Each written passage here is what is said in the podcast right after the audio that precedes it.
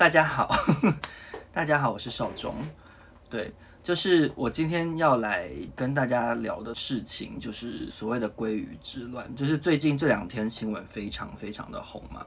然后我其实就是蛮想要讨论一件事情的，就是我还做了小笔记，就是为什么鲑鱼这件事情呢，从一开始很幽默的一件事情，到最后变成现在好像人人喊打，短短的两天左右，就是。舆论算是雪崩式的变成一片骂声，这样，因为其实一开始大家都还没有这么受不了这件事情，大家都是保持着好像看待一件蛮幽默的事。为什么会变这样呢？就我不知道，我不知道大家是从什么时候开始注意到这件事情的。因为最开始我是看到有三个男生就是去改名，我好像是从温蒂那边看到的吧，什么刘平汉帅鲑鱼、张简鲑鱼跟一个什么鲑鱼这样。就是三个男大学男生，然后他们去改成叫鲑鱼，然后去去吃寿司郎这样子。其实一开始大家看待这件事情都是以蛮幽默的方式去看待的。那后来为什么变成这样子呢？其实我觉得观察这几天下来，其实有几个点导致他后来变成大家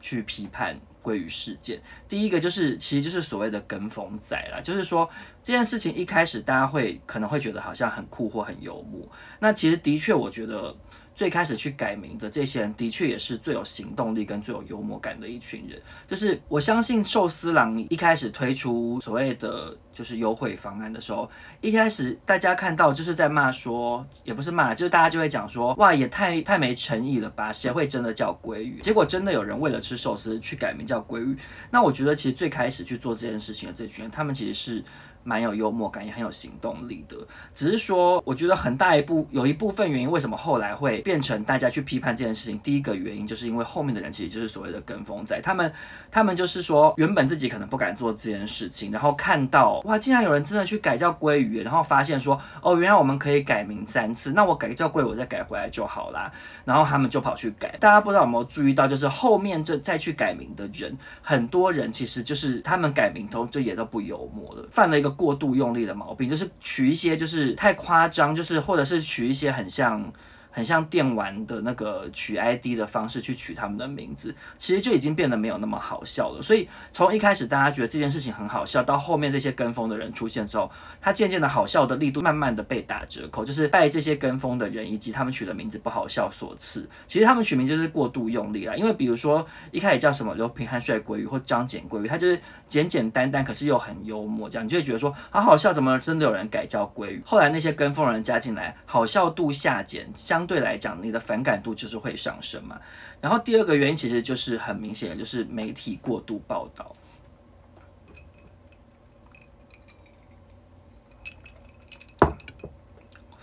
对，就是一开始大家觉得还好，可是改名这件事情越来越多人之后，媒体开始不停的报道这件事情。然后大家也知道，台湾媒体对于一个有热潮的新闻事件的报道方式，就是一天二十四小时就是不停的各种归于新闻。媒体过度报道之下，就会造成大家。在更强烈的去反感，觉得说你们这些人干嘛这样子，就是洗版什么什么的，大家就会觉得说你好像浪费新闻资源，或是所谓浪费社会资源也好。其实很多新闻事件都是这样，就是比如说罗志祥的事情。一开始发生的时候，大家新闻媒体也是报道不清。其实大家一开始都很关心，一开始不太会有人去讲说不要再报这个了，因为大家其实讲难听点，他们就是都有八卦心态，大家都会很就是想要看一些好笑的事情也好，或者是一些好像很有话题性的新闻，大家都会很有兴趣。可是其实这各大新闻只要报到第二天、第三天开始，你们去看就是呃，比如说雅虎奇摩也好，或者是什么苹果日报的粉专，他们那个新闻底下的网友、脸书网友的留言，就会开始越来越一片。骂声，然后就会开始讲，比如说会贴自己今天午餐吃什么，我的狗长这样，就是用这种方式去嘲讽说你在报一件很不重要的事情。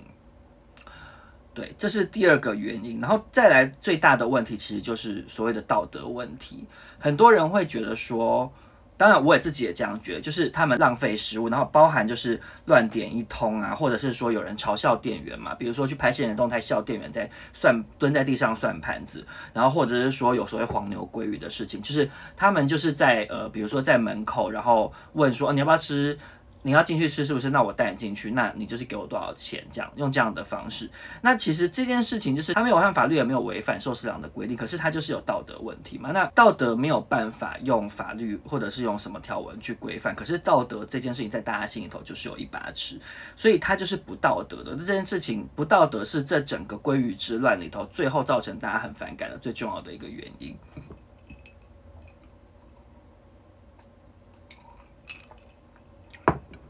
对，就是其实大家都会看到很生气，就是说，比如说有很多人，他们点了一大堆，然后不吃那个饭，或者是说，呃，点了拉面，然后只把上面的肉吃掉，等等的。就是你可以去改名去吃，可是你不应该浪费食物。你既然点了，你就应该把它吃完。就像就算是你去吃吃到饱，也不应该这样子。其实实际上吃到饱，大家也不会这样。可是因为吃到饱，他你还是投花了一千多块，可是大家。却反而不太会做出这么疯癫的行为。可是因为鲑鱼这件事情造成一个全民的疯狂的现象，所以很多人已经很多人去做这件事情，就觉得说好像这件事情很幽默，所以我就可以做一些更破格的事情，所以就导致说这些人浪费了很多食物。我觉得这是很不对的。但是呢，同时我觉得也没有必要去大力谴责这些改名叫鲑鱼的人，撇除他们有道德有道德疑虑的人，有道德瑕疵的人不谈。其实现在很多人在网络上会一直不停的去骂这些改名的人，说他们就是很丢脸啊，改名仔啊什么之类的。然后他们在批评这件事情，其实不外乎就是。几个方面嘛，例如说，有很多人会讲说他们在浪费行政资源，可是其实浪费行政资源这件事情，我觉得没有很说得通，因为其实改名是要付钱的。那你今天有一些人可能会因为宗教的元素或因素，或者是去算命等等之类的，或者是说单纯不喜欢自己这个名字，不喜欢爸妈取的这个名字去改名，你也不会说他浪费行政资源，因为。改名这件事情就是法律规定你可以去做的事，然后他也要花钱的，所以我并不觉得他今天在浪费社会资浪费行政资源，然后也会有人讲说，呃，这样浪费社会资源导导致说媒体大量的报道等等的，可是其实说实在的，媒体今天没有这件。鲑鱼事件报，他们也会去报别的事，他们还是会去找其他事情来报。然后说实在，就是一些也是蛮无聊的事情。新闻从业人员也是其实蛮辛苦，因为他们每天都要产出很多很多的新闻嘛。他今天没有鲑鱼的事情，他就还是要找东西报啊。讲难听点，那些讲说新闻媒体一直报这种无聊事情的人，我也是很想请问你，平常花多少时间看国际新闻，或者是甚至是台湾？本土的政治新闻，因为这是人之常情啊，就是大家都喜喜欢看一些好笑的东西，或者是荒谬的事情，或者是人家的八卦。这件事情就是很供需原则嘛，你你没有人要看。如果今天归于新闻点阅率很差，如果今天归于新闻没有人要讨论，如果一开始帅鲑鱼他们改完名就是。稍微的网友微微的笑一下就过去了，或者甚至没有人 care 的话，媒体根本就不会来报道啊。我就是没报鲑鱼，还是会报桌球夫妻嘛。就是大家新闻媒体，他们每天都要报新闻，他们还是会找事情报。然后再来就是说，会有人讲说呢，就是。呃，名字是父母给的，是类似像这样子的言论，就是说名字这么神圣，是父母帮你取的。其实就是我看到，比如说 PPT 什么，蛮多人会讲这种话，我就想说，哎，好好笑，就是这是什么儒家思想遗毒？为什么今天都是这些呃年轻人去改名？有一部分原因就是因为他们他们已经是不再只是受教科书教育的一代，因为一直到像我。像我现三十几岁这一代之前的人，在学生时期获取资讯来源多半就是教科书跟学校老师跟你讲什么，或是你爸妈教你什么。因为我小时候网络也没有很发达嘛，你没有办法自己获取很多资讯，所以你被灌输的就是所谓的儒家思想，就觉得说哦，就是怎么样，什么君君臣臣，父父子子，就是或者说哦，名字是什么。父母取得，然后很神圣，或者是身体发肤受之父母，不可毁伤，就是会有很多这样子的所谓比较古板的观念。可是现在这些年轻人，他们已经是。不受这些所谓礼教去束缚，他们觉得名字这件事情没什么大不了。那我今天就去改了，我就得把它改回来，其实也没有不行嘛。然后还会有人提到说，比如说很像乞丐啊，什么尊严呐，就是为了一点点钱就去改名，这样很羞耻。很多人会提出这样的概念，就会骂他们很无聊。可是其实。说到底哦，就是一个人就是想要过多无聊的人生，他想要做多无聊的事情，这件事情，这个这这本身就是他自己个人的自由啊，就是没有人规定你。一定要过一个很循规蹈矩的人生，或者是规定你一定要人生多有意义。就是有的人就是想要做蠢事，或者是想要搞笑，为了开玩笑或者是什么之类的。其实这都是大家的自由，我觉得没有必要拿一个。好像很高大上的帽子，说你这样丧失尊严或什么去套在人家头上，而且说到底就是这些批评的人，难道你没有排过星巴克买一送一吗？难道你没有积过 Seven 点数或是全联的点数吗？或者是说，难道你没有为了打卡多送一盘肉而打卡吗？其实，其实我觉得贪小便宜这件事情，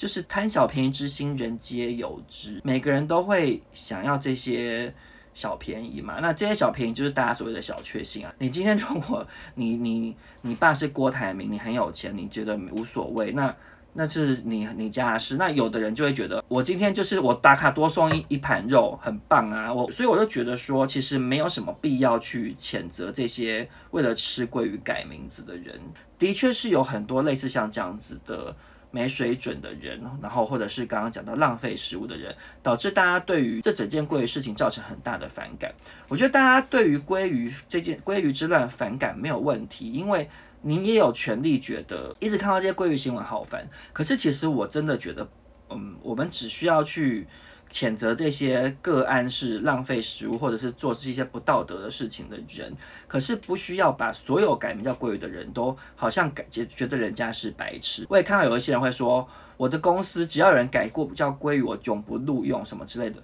我就觉得好无聊哦。那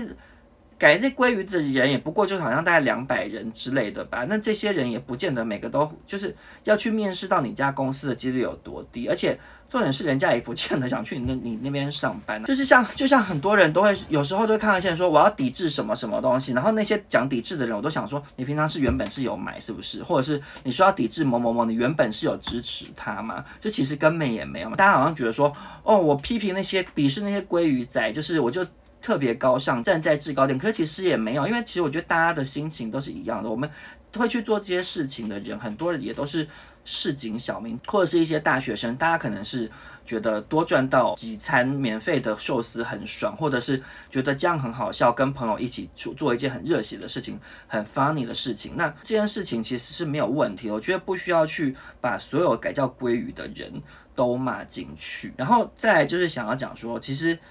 这群人他们就是我刚刚讲的，就是他们都是大学生，所以他们并不会把。名字这件改名这件事情看的好像很神圣，尤其是他们，他们名下可能没有车没有房，他今天去改名，他也不会造成什么很大的麻烦，因为比如说，如果你是一个社会人士，你乱改这个名字，你可能公司的什么东西，或者是你的账户什么的，你的信用卡。然后你的什么车子的贷款什么东西全部都要改，你会造成很大很大的麻烦嘛？可是其实他们就是一些学生，他们又没有什么后顾之忧，他为了好笑去改一下，让他再改回来，其实也没有什么问题。那尤其是改完之后，他可能又可以制造在同台间有话题，然后可能会变成学校热门人物。其实说实在的，就是大家谁在年轻的时候没有做过一些蠢事，就是为了好笑做一些蠢事？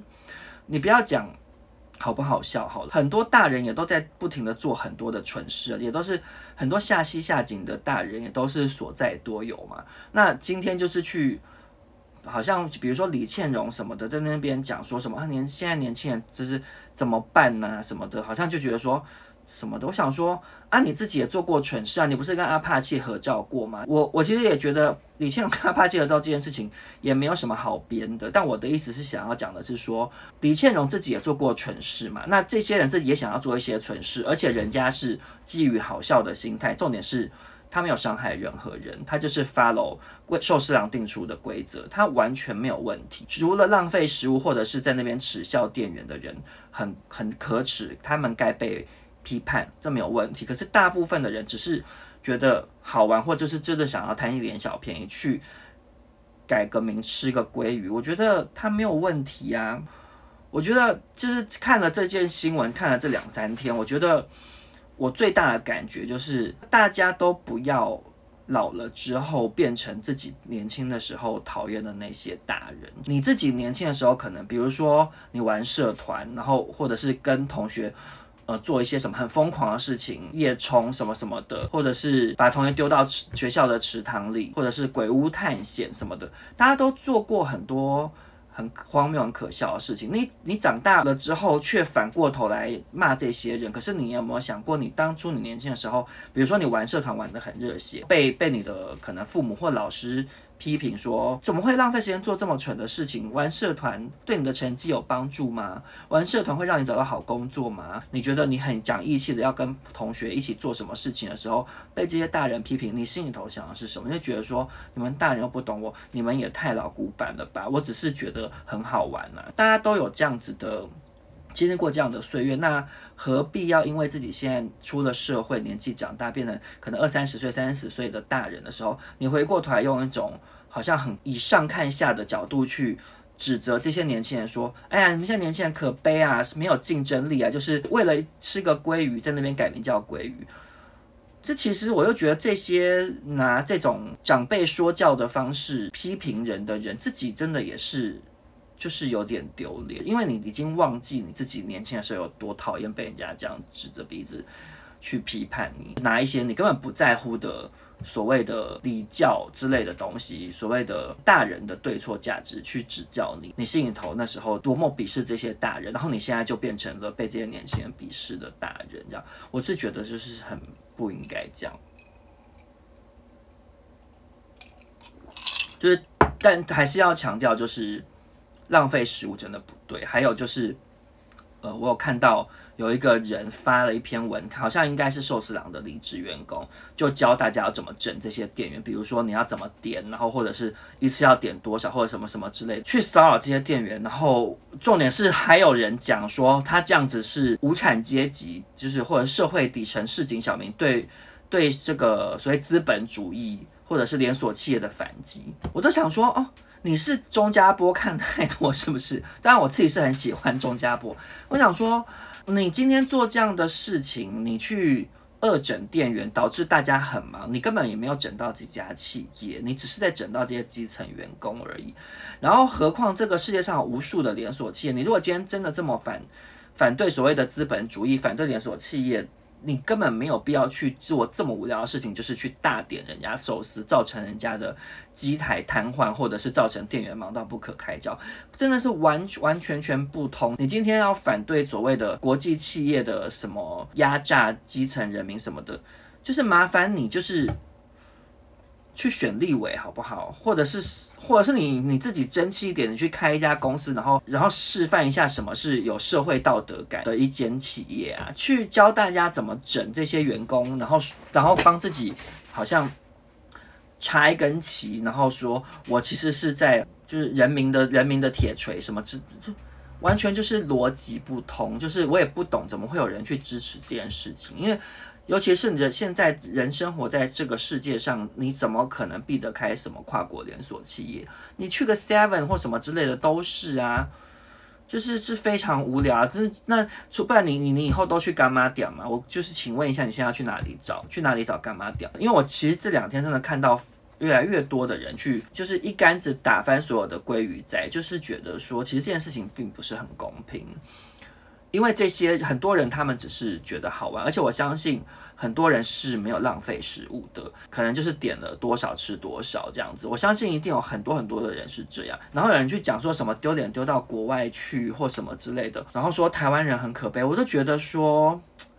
其实台湾人没有比其他国家的人更没有道德感，因为其实就是你拿这一次的 COVID-19 的事情来讲，就可以看到有多多。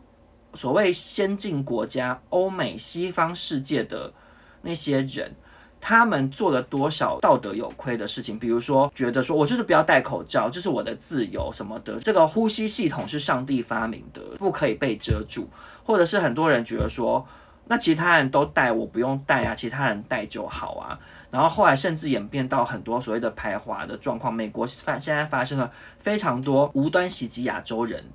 的这样的事情，就是。其实根本世界上就是有很多，就每个国家都会有很多没水准或不道德的人。这个寿司郎来的这个日本，其实也很多这样子的事情啊。你们看，就是前两天的新闻啊，渡边直美他要那个奥林匹克那个，然后他们那个总监说要让他扮成一只猪，然后说因为是奥林匹克什么之类的，然后被大家骂爆嘛。还有就是也是前两天看到在日本，就是有一个日本的男生，然后因为他是日本跟什么加勒比海混血儿，所以他都编那个那种就是。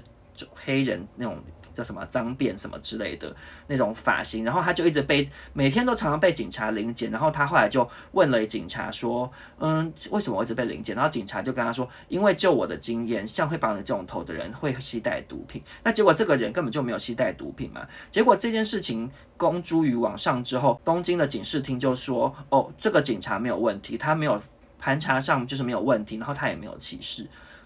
他其实就是歧视啊！就是我的意思是说，世界上每个国家都会有不道德的人、没水准的人，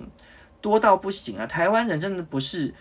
就是大家真的不用去，好像就是自己好像很没自信，就是有一些人做了这样的事情，然后就说哦，你们把台湾脸都丢光了。当然这件事情你说传到国外去，他当然也不是什么很。光彩的事嘛，可是哪一个国家没有贪小便宜的人？何况贪小便宜其实就是人之常情。那你说那些浪费食物的人、没水准的人到处都有，所以我觉得大家去用一个比较高的标准去要求自己国家的人，其实他也不是说不对，其实他有好的一面，就是比如说为什么台湾现在防疫这么成功，是因为台湾人。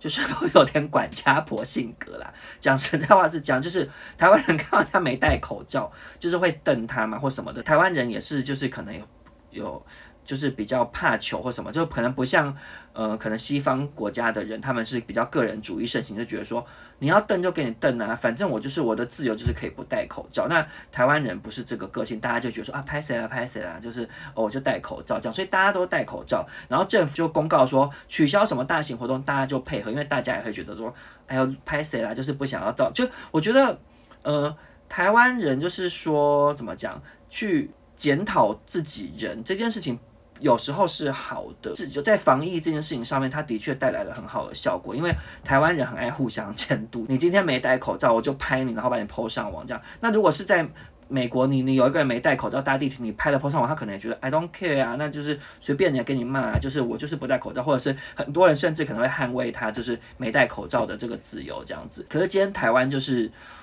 有这样子的，嗯。对，督促自己人的这样子的性格，所以他有好有坏。可是我觉得这不用发挥在鲑鱼这件事情上面，然后去讲说你们把台湾人的脸都丢光了。何况其实寿司郎，我我刚好看到，但我不知道真的假的，就是日本寿司郎看到这件事情之后，决定想要再办 尾鱼的。尾鱼的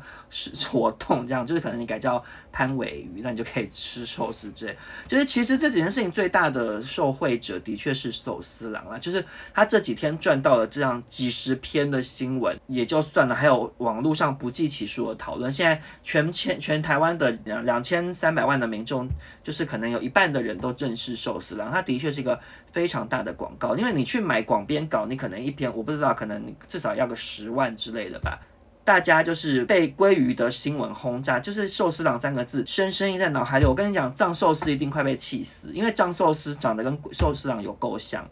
所以不怪就是有人跑错嘛，就改完鲑鱼名之后跑去吃藏寿司，发现自己吃错，因为它长很像嘛。那我不得不说。寿司郎对于这件事情的危机处理非常的好，因为他一开始一定没有料到会这么多人改叫鲑鱼。可是他改叫鲑鱼之后，他如果马上喊停说，哦，开玩笑，开玩笑的，就是或者是什么，比如说第一天就就不做什么的，一定就是被骂到不行，然后可能还会很多人要抵制，说我再也不吃寿司了。可他就是很大方的，就是摆出大度的姿态，然后请他们总经理出来说，我们欢迎每一位鲑鱼先生、鲑鱼小姐，你愿意改叫鲑鱼，表示你真的很爱吃鲑鱼，所以我们欢迎你这样子。他其实是一个还。蛮成功的公关行销的一个案例啦，我自己这样觉得。他苦的其实就是基层员工，但是总而言之，其实这几件事情最大的受